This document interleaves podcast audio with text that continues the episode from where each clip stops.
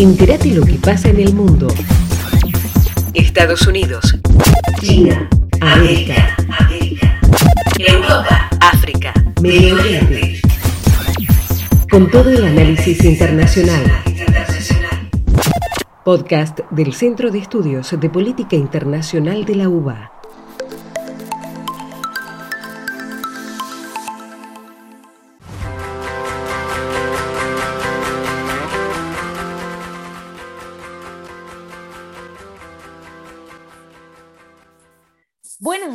Buenas tardes, buenas noches. Mi nombre es Joana Solís, co-coordinadora del Observatorio de Mujeres y Diversidades del Centro de Estudios de Política Internacional de la Universidad de Buenos Aires.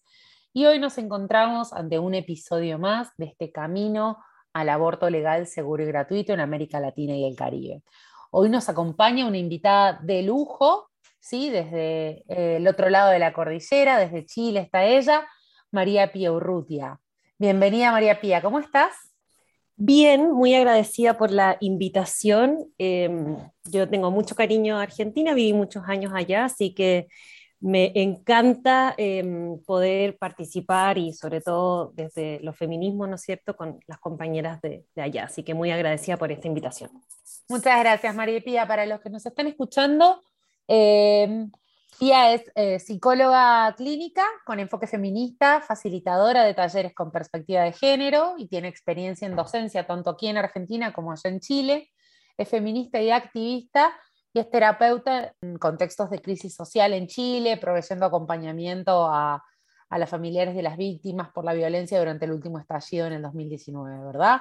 ¿Qué te acerca o cómo te acerca a vos eh, tu, trayectoria al feminismo y, y a, en particular a, a, lo que nos convoca hoy, que es la lucha por los derechos sexuales y reproductivos y el aborto legal, seguro y gratuito.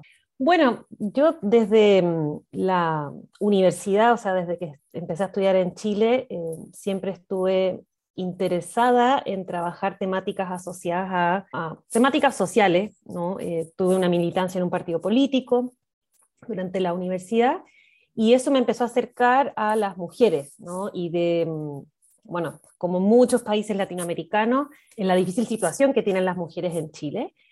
Y la militancia del feminismo llegó después, ¿no? llegó ya saliendo de la universidad, eh, donde me llevé muchas decepciones dentro del partido político al cual pertenecía, ¿no es cierto?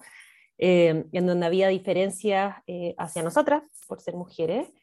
Y, y, también esta idea de la jerarquía que a mí no me gustaba mucho, entonces eh, en Argentina, cuando me voy para allá, creo que ahí fue como un acercamiento importante a la organización feminista. Yo estuve trabajando un par de años en la Universidad Nacional de Córdoba y si bien ya era docente, eh, me empecé a hacer me acerqué mucho a las estudiantes y eso me fascinó, la forma que tenían de organizarse. Entonces creo que eh, desde ahí aparece esta idea de de unir eh, mi profesión clínica desde una postura política, que a mí en la universidad me enseñaron que una tenía que ser neutra, ¿no? que era casi un pecado, en el fondo, eh, transparentar que una estaba posicionada.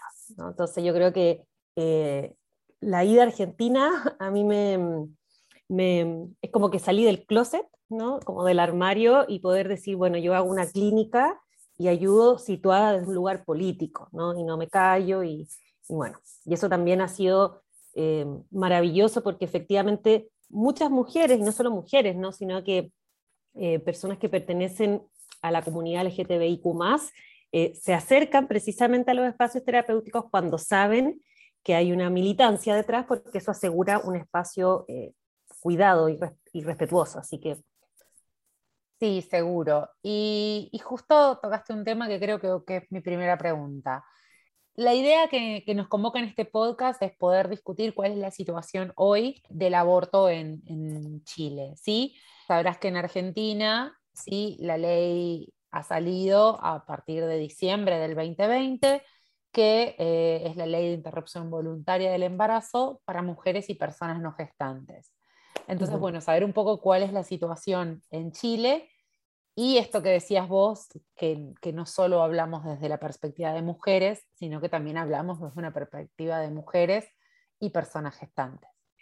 Bueno, eh, está compleja la situación a propósito de lo que mm, tú mencionabas, el, 9 de agosto, bueno, eh, como sabrás, antes de decir esto, eh, nosotros estamos en un proceso desde el estallido social del 2019 en octubre, en donde em, hemos logrado que nuestra constitución, una constitución que em, aparece en dictadura, pueda ser modificada. Nosotros tuvimos una votación el año pasado en donde se aprobó finalmente la la creación en el fondo de una constitución que no fuese una constitución basada en la dictadura.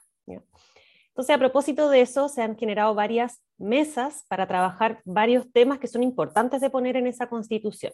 ¿Por qué te cuento esto? Porque eso tiene mucho que ver con la situación actual en la cual está la temática del aborto. En Chile, nosotros em, éramos uno de los pocos países en el mundo en donde el aborto era criminalizado en todas sus causales. ¿ya? Entonces, con la llegada de la democracia en, 1990, eh, se empieza a impulsar desde muchos movimientos feministas que estuvieron operando incluso en dictadura, ¿no es cierto?, la, posibilidad que nosotras podamos elegir sobre eh, nuestros cuerpos. Finalmente, em, el 2017 recién em, se aprueba el aborto en tres causales, ¿ya? Pero esta, esta, aprobación tiene ciertos detalles, ¿no es cierto? Por ejemplo, que los médicos pueden negarse a, realizar cierto aborto y que también hay una desinformación gigante. Se aprueba la ley, pero no hay ninguna campaña que en el fondo informe a las, a a las mujeres y a, los cuerpos gestantes de lo que pueden hacer en el caso de que eh, tuviesen que recurrir a, mm, a la interrupción. Y bueno, eh, desde los feminismos, ¿no es cierto? Nosotras, eh, esto de que pudiésemos crear una constitución nueva, ¿no? nos abrió la posibilidad de, bueno, quizás ahora sí podamos traer la temática del aborto, que ha sido un tema que ha estado siempre en la palestra desde las organizaciones sociales, no, más, no, no, durante los, los, gobiernos. Y mm, a propósito de esto, el 9 de agosto, que fue hace muy poquito, la, la mesa que se encarga de esto, de género, eh, finalmente no logra los votos.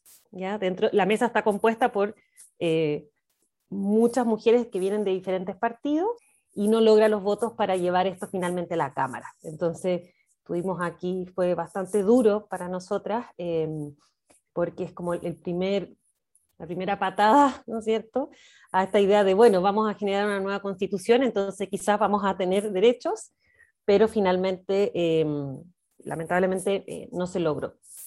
Entonces, esa es la situación que existe en Chile. Con las tres causales, en el fondo, se alcanzan a cubrir el 3% de los abortos que ocurren en Chile. O sea, sigue siendo clandestina, ¿no?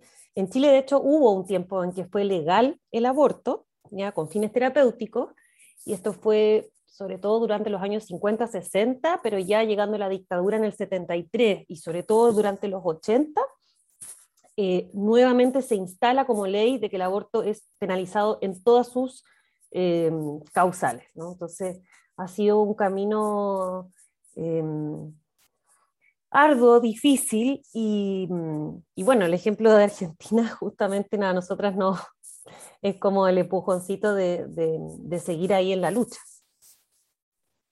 Y justamente eh, en muchos momentos de nuestra historia, ambos países han, compartido, este, ambos pasaron por una dictadura, eh, ambos tuvieron un, advenimiento de la democracia con una perspectiva similar en algún punto, con algunos años de diferencia. Eh, digamos, podemos pensar en, algún tipo de, influencia en términos, de, en términos de, movimientos sociales, si se quiere, y si es así, ¿crees que, tiene o tendrá algún impacto que en Argentina se haya aprobado la IBE para, para lo que tiene que ver con el movimiento social en, en Chile? Sí, mucho. Bueno, el año pasado eh, yo creo que muchas celebramos, pero muy emocionadas, ¿no es cierto?, cuando recibimos la noticia. Em, que el aborto se había aprobado en Argentina. Yo creo que varias cosas. Creo que desde Chile, eh, y ya teniendo una trayectoria quizás en, movimientos políticos, eh, antes de, ingresar a la militancia por el feminismo, siempre hemos mirado mucho a Argentina, ¿ya? Eh, por varias cosas. ¿no? Una es la capacidad de organización, que acá, no sé, uno podría rápidamente sacar ciertas como hipótesis de por qué nos cuesta tanto organizarnos, y es que venimos de una dictadura muy larga, muy cruel, ¿no? estuvimos hasta el 90 con, una dictadura y seguimos con una constitución que es dictatorial. Entonces, el estallido social eh, yo creo que ha sido algo que, el eslogan del estallido era que Chile despertó, es como que hubiésemos estado dormidos muchos, muchos, muchos años. Entonces, creo que em, siempre hemos mirado a Argentina como un país que se logra organizar eh, y que tiene esta em, historia de militancia, de hecho, sin ir más allá. Eh, acá decir que uno milita es una palabra que genera un cierto resquemor, ¿no? Como que en el imaginario social está asociado, muy asociado al golpe de Estado. ¿ya? De hecho, em, yo como viví muchos años en Argentina, les he explicado a mis compañeras que militar no tiene que ver con pertenecer a un partido político. Acá hay como mucho, mucho resquemor con respecto a los partidos políticos, como que la palabra militancia es un poco, así como que no da un poquito de, urticaria. Entonces, em, creo que la capacidad para organizarse nos, ha, nos ha mostrado a nosotras también que tenemos la capacidad para paralizar, ¿no? El año pasado, no, no el año pasado, este año, ¿no? Como ya desde el del 8M de este año y del año pasado está esta idea de que si paramos todas se para el país, ¿no? Entonces, Em, y desde el estallido social, o sea, como nadie acá se imaginaba que íbamos a estar teniendo hace pocos meses una votación para cambiar una constitución que parecía inamovible, ¿no? Eh, inamovible, entonces yo creo que, em, que sí es un impulso. Y justamente esto que ocurrió hace poquito, lo del 9 de agosto, ¿no? que es como la primera patada a, a lograr derechos básicos y éticos, ¿no? Porque un país que, tiene, que, no prueba que no tiene legal el aborto no le importan las mujeres, porque los abortos van a seguir ocurriendo en clandestinidad. Em, como tener esta, esta mm, experiencia de, de, nuestras compañeras eh, argentinas nos impulsa nuevamente a seguir movilizándonos, fuera de la institucionalidad, ¿no? porque el feminismo siempre ha estado afuera, ¿no? como que las mujeres todavía tenemos muy poco espacio en lo institucional. Entonces, es como eh, nuevamente a creer que no necesitamos estar dentro de la institución para generar un cambio, ¿no? Como esto de la confianza en, el, en las redes, ¿no? Ahora se están generando mucho, estamos ahora previos al 28 como con mucho movimiento desde muchas organizaciones eh, para tener un foco común, que eso también ha sido como un ejemplo de Argentina, ¿no? Como varias organizaciones que quizás trabajan desde diferentes veredas. Algunas trabajarán en temáticas asociadas a la vivienda, otras trabajarán en temas sindicales, pero tener como una meta en común, yo creo que también ha sido una de las enseñanzas de, finalmente el logro del aborto legal en Argentina para, para nosotras en Chile, y yo creo que para, para todas las que eh, nos vemos representadas por el feminismo en Latinoamérica. Sí, creemos que, la imagen de marea verde creo que, tiene esa perspectiva. La marea es algo contra, contra lo que, primero que no es individual, que es colectivo y contra lo que no, se puede oponer resistencia. Em, ¿cómo, se organiza hoy la, marea verde en, en Chile? ¿En qué proceso de organización está la marea verde allá? Bueno, acá en Chile, em, el 2018, que es importante mencionarlo, eh, hay un, un, auge, así como una sensación de que existe un movimiento feminista, ¿ya? Em, le llamamos el Mayo feminista. Eh, esto surge en las universidades, también el estallido social surge en las, universidades y en las escuelas, ¿ya? pero em, hay una serie de paralizaciones en el país y de hecho para todos. Eh, como que se vuelve un, tema nacional. ¿no? Entonces, recién desde el mayo feminista del 2018 empieza a aparecer la idea de que, ah, parece que somos un grupo grande, ¿no es cierto?, que estamos pidiendo ciertas cosas. y desde ahí surgen varias organizaciones y se vuelven más grandes. Están en Chile una de las quizás organizaciones feministas más importantes, es la coordinadora 8M, la Asamblea Plurinacional también, que son organizaciones que eh, agrupan a un montón de, mujeres en el fondo que van a trabajar en diferentes ámbitos, eh, pero que ya nos podamos consolidar bajo, un, bajo la idea de que estamos organizadas y estamos eh, como peleando por lo mismo. Y el estallido social, yo creo que eso también fue súper relevante porque permitió también que las personas volviesen a creer en la organización barrial, en, el, en, la, en la, capacidad que tenemos de generar tejido social y de aunar causas. Entonces, em, actualmente, bueno, la pandemia fue, yo creo que para, para todos, ¿no? Como quizás como que quebró un poquito esta idea de que podamos seguir organizando, ¿no? Pero nos hemos ido como arreglándonos en el camino de cómo seguir a través de, de ciertas plataformas virtuales. Y em, lo que se está haciendo es que eh, estas mismas organizaciones que surgieron durante el estallido y que acompañadas de eh, estas organizaciones que surgen durante el Mayo Feminista, em, han ido haciendo llamados, ¿no es cierto?, em, para poder trabajar temáticas en común. Por ejemplo, hoy en día hay un llamado, ¿no es cierto?, de, de, de, varias organizaciones que han trabajado acompañando abortos ¿ya? a mujeres, que son organizaciones importantes en Chile, sobre todo después de, de lo que pasó el 9 de agosto, ¿no es cierto?, que, que ocurre esto en la, en la mesa eh, de mujeres y de equidad de género, eh, hubo un llamado para que nos uniéramos, ¿no es cierto?, eh, desde todos los frentes, ¿no? Porque daba la sensación de que estaban las organizaciones, no sé, las feministas que se mueven en el tema de la, de la bicicleta, ¿no? como un punto así importante de acción.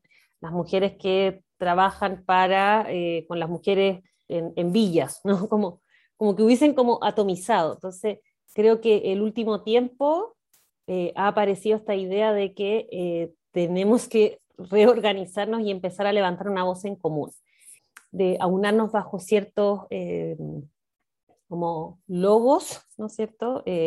ya los últimos 2, 8 de marzo, se ha visto que en todas las organizaciones feministas empieza a, surgir el mismo, la misma frase, ¿no? que eso puede parecer un detalle, pero no lo es, es porque todas compartimos algo y hemos ido siendo capaces de eh, aunarnos bajo un mismo, bajo una misma, eh, un mismo grito, no sé, una misma palabra.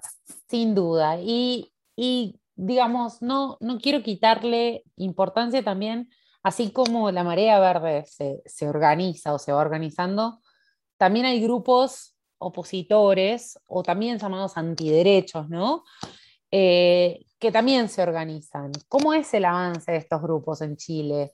qué llegada tienen, qué alcance tienen, tienen bancada en el Poder Legislativo, por ejemplo, ¿cómo, cómo funciona? Sí, de hecho en la mesa se perdió por un voto.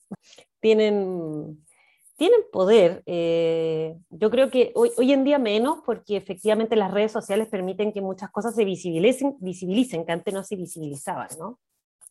Acá ocurre, y, y, y se ha visto como esta idea de, eh, empezó a parecer una cosa media como de, pareció lo que pasaba antes de la Revolución Francesa, ¿no? Como un pequeño Versalles. En Santiago hay tres comunas que son las comunas donde, que son las comunas más ricas de Chile, en donde ganó el rechazo, o sea que no querían que, se cambiara la Constitución, eh, en donde también propusieron personas para eh, que fueran las personas que van a escribir la Constitución nueva y logran llevar gente o sea, como llevan gente a la cámara, ¿no? Tienen, se, logran organizar de una muy buena manera.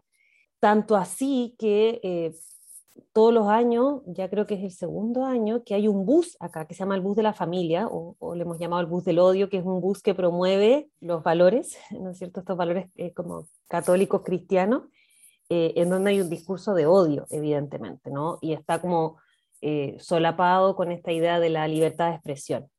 Entonces, Acá en Chile ocurre que, eh, como en muchos lugares, ¿no? que está ligado el poder económico a, la Iglesia Católica todavía, por más que no tenga un peso real, no sé, cuando vino el Papa, como que no puede casi nadie a verlo. ¿no? Sin embargo, como siguen teniendo mucho poder económico, pueden pagar campañas altísimas, entonces van a, van a eh, sitiar la ciudad con ciertos mensajes. Entonces todavía está muy ligado.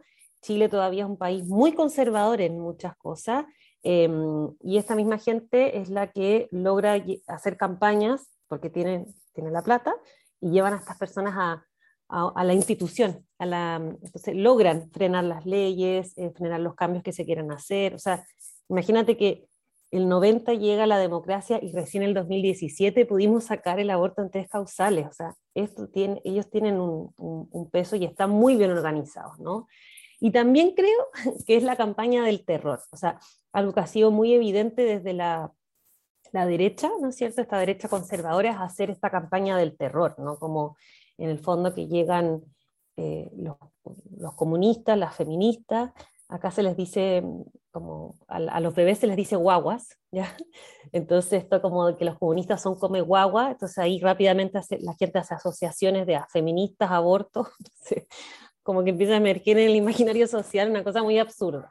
Em, y la campaña del terror, yo creo que en Chile em, fue tanto, o sea, fue tan eh, larga la dictadura que todavía hablar de izquierda genera mucho miedo en las personas. Entonces, em, cuando desde todos los frentes del feminismo nos declaramos eh, que somos, si bien es muy difícil acá encontrar eh, organizaciones feministas partidarias, o sea, que pertenezcan a un partido político, pero sí, obviamente, eh, nuestra, como somos de izquierda. Entonces eso ya levanta muchas cosas y la derecha se afirma del terror, ¿no? Como que todo el tiempo aludiendo a lo terrorífico como que tuvo que pasar después de que se instalara acá eh, la izquierda, ¿no? Entonces, esa es la manera de operar eh, de estos grupos que si bien son minoritarios en cuanto a cuántas personas pertenecen a estos grupos, pero en poder, o sea, en dinero, en los lugares que ocupan. Y bueno, volvamos a, esta ley que, que por más que, que, sea limitada a tres causales, existe.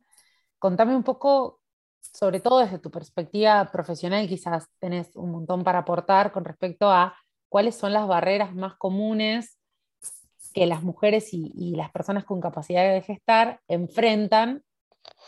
Pongámonos que entran dentro de las tres causales, igual, digo, son de fácil acceso, no son de fácil acceso las oportunidades. Eh, hablaste algo de, la objeción de, conciencia, contanos un poco más de cómo se aplica esa ley que existe. Mm. Bueno, la ley, las tres causales son eh, para que una mujer pueda acceder, ¿no es cierto?, a la interrupción voluntaria del embarazo, eh, la mujer tiene que encontrarse en riesgo vital, eh, el embrión o feto tiene que tener una patología así que sea como, no sé, mm, como que inviable con la vida, y que el resultado sea, o sea, que la persona esté embarazada producto de una violación. El problema de eso son varias cosas. Una, de que acá en Chile, de hecho en pandemia hubo un, evento bastante particular y nefasto, es que no existe información accesible, por ejemplo, con respecto a los métodos anticonceptivos. Entonces, em, ya partiendo desde ahí, que no hay una, eh, como, no hay una ley integral. claro, no existe, ¿no es cierto? Eh, no hay acceso a la información. O sea, yo te aseguro que muchas mujeres no saben eh, qué cuáles son estas tres causales. Entonces, no saben, porque tampoco se promueve desde el Estado, que pueden pedirlas. O sea, que pueden, no saben si entran o no en estas tres causales. ¿ya? Em, por otro lado, eh, el, año pasado eh, aparecieron una, o sea, una cantidad de anticonceptivos que venían defectuosos. Producto de eso, 170 mujeres quedaron embarazadas, en donde el Estado no se hizo cargo, nada. El Estado no se hizo cargo de nada. Esas mujeres, por ejemplo, con estas tres causales no pueden acceder a la interrupción voluntaria del embarazo. Sin embargo, eh, ahí es como, y el mismo Estado tiene que, eh, como, como por planificación familiar, debería poder entregar eh, anticonceptivos que sean, que funcionen. ¿no? Entonces, esto se mantuvo bien en secreto, ¿no? como que se supo, pero medio ahí como que se tapó. Entonces, yo creo que hay una desinformación gigante, eh, que no hay una promoción también de, la, de, de que las mujeres o, personas eh, gestan, que puedan gestar, en el fondo, eh, sepan de anticoncepción, que tampoco se explicita cuáles son estas tres causales, ¿no? Em, y que, em, que, también acá en Chile el acceso a la salud es, eh, es malísimo. O sea, acá eh, el Estado es muy pequeño, entonces la privatización es absurda. Eh, acá las, las, mujeres que estamos en el sistema público, o sea, no tenemos acceso a casi nada y a lo que tenemos acceso es defectuoso, ¿no? nadie responde. Em, entonces eh, es, muy difícil, ¿no? como que yo creo que acá, eh, partiendo de que eh, esto es un problema de salud pública y ya desde ahí podemos, como sabemos que vivimos en un país en donde la salud no es considerada un derecho, tenemos un Estado subsidiario, entonces Em, ocurren muchas, muchas cosas. Y de hecho, tanto así que en esta discusión que se, que, se, dio el 9 de agosto, los mismos, o sea, las personas que, estaban, que componen esta mesa no consideran todavía aún que el, aborto es un problema de salud pública. Desde el observatorio nosotros, eh, desde, desde su concepción, planteamos que éramos un observatorio de mujeres y diversidades y algo, algo de lo que sí tiene, me parece, eh, entre muchas cosas positivas que tiene la, ley IVE en Argentina, es que no solo considera esto una problemática de mujeres, sino de mujeres y personas con capacidad de gestar. ¿Esto es algo que en la ley en Chile se considera? ¿Está invisibilizado? ¿Es una problemática que se considera solo de mujeres? ¿Cómo, cómo funciona? No, totalmente invisibilizado. O sea, en primera instancia, creo que ya hablar de personas gestantes acá es algo raro, ¿no? Porque mm, en el fondo todavía eh, nuestro presidente hace poquito eh, em, sacó la ley de, de, identidad, ¿no es cierto? Que yo pudiera cambiar mi nombre, etcétera. Yo creo que un poco para apaciguar un, un, poco como el enojo que hay hacia él y la desaprobación que tiene en general. Pero eh, ni siquiera se plantea eso o sea, ni siquiera existe, está totalmente invisibilizado. De hecho, en esta discusión que se armó el 9, para cerrar la discusión, habla un hombre, Y lo que menciona él es que, bueno, que las mujeres nos teníamos que quedar tranquilas porque ya igual, igual teníamos derechos. Entonces, ya si partimos de la base de que eh, deberíamos estar agradecidas porque eh, se nos han brindado algunos derechos, eh, desde una visión súper hegemónica y heteronormada, ¿no? De que hay hombres y mujeres em, y binaria, ya si desde ahí eh, estamos hablando, la posibilidad de considerar que existe, por ejemplo, eh, que pueda haber em, un hombre trans ¿no? que, resulta eh, que resulta con un embarazo por una violación, no, para eso no hay cabida, ¿no? acá no hay cabida para eso todavía. Entonces, yo creo que, mm, em, y eso tiene que ver mucho, y por eso que el tema de la constitución es importante, porque cómo está redactada esa constitución, ¿no es cierto?, de la importancia que se le da y se explicita ahí a los hombres, eh, familias eh, constituida por hombres y mujeres, ¿no? Cómo, cómo está armada esa constitución, em, ya nos da cuenta de eh, qué es lo que hay en, en, el imaginario social de Chile y sobre todo de las personas que que finalmente gobiernan, que pertenecen a una élite, ¿no es cierto? Eh, y esa élite está muy ligada a valores católicos. Entonces, no, no al lugar, te diría esto de pensar más allá de, esta cosa binaria. Podría quedarme toda la noche hablando del tema contigo, pero, pero para ir cerrando, nos gustaría saber cuál es tu reflexión en términos de, de deseos de libertad para niñas, mujeres y personas con capacidad de gestar, tanto para tu país como para la región? ¿Qué, qué esperás? ¿Qué es para vos el, el, proyecto, el ideario? Yo creo que, o sea, lo que deseo, yo no tengo hijes, pero tengo sobrines, entonces me gustaría pensar, ¿no es cierto?, que en un futuro no tengan que estar eh, explicando, ¿no es cierto?, o dando razones de por qué em, se nos necesita brindar derechos eh, fundamentales. Creo que eso es muy eh, horroroso, ¿no? Como tener que generar eh, argumentos para decir que eh, las personas importan, simplemente porque son personas, ¿no? Entonces, em, anhelo que estas discusiones no se tengan que dar en el futuro y donde podamos ir construyendo, porque estamos discutiendo, o sea, esto del aborto, ¿no es cierto?, así como otras temáticas, es finalmente argumentar de por qué importo, Como algo muy básico. entonces, em, espero que en un futuro podamos estar más centrados en construir, ¿no es cierto? Y no tener que dar estos argumentos de base eh, de por qué es relevante que el Estado se preocupe del cuerpo de mujeres y cuerpos gestantes, ¿no? Eh, esos son mis deseos. Muchísimas gracias María Pía, ha sido un, placer eh, hablar con vos hoy. Eh, gracias por sumarte a esta iniciativa eh, del Centro de Estudios de Política Internacional de la Universidad de Buenos Aires. Muchísimas gracias, es un gusto y estamos en contacto. Bueno, muchas gracias por la invitación y, y bueno, a seguir luchando. Podcast del Centro de Estudios de Política Internacional de la UBA.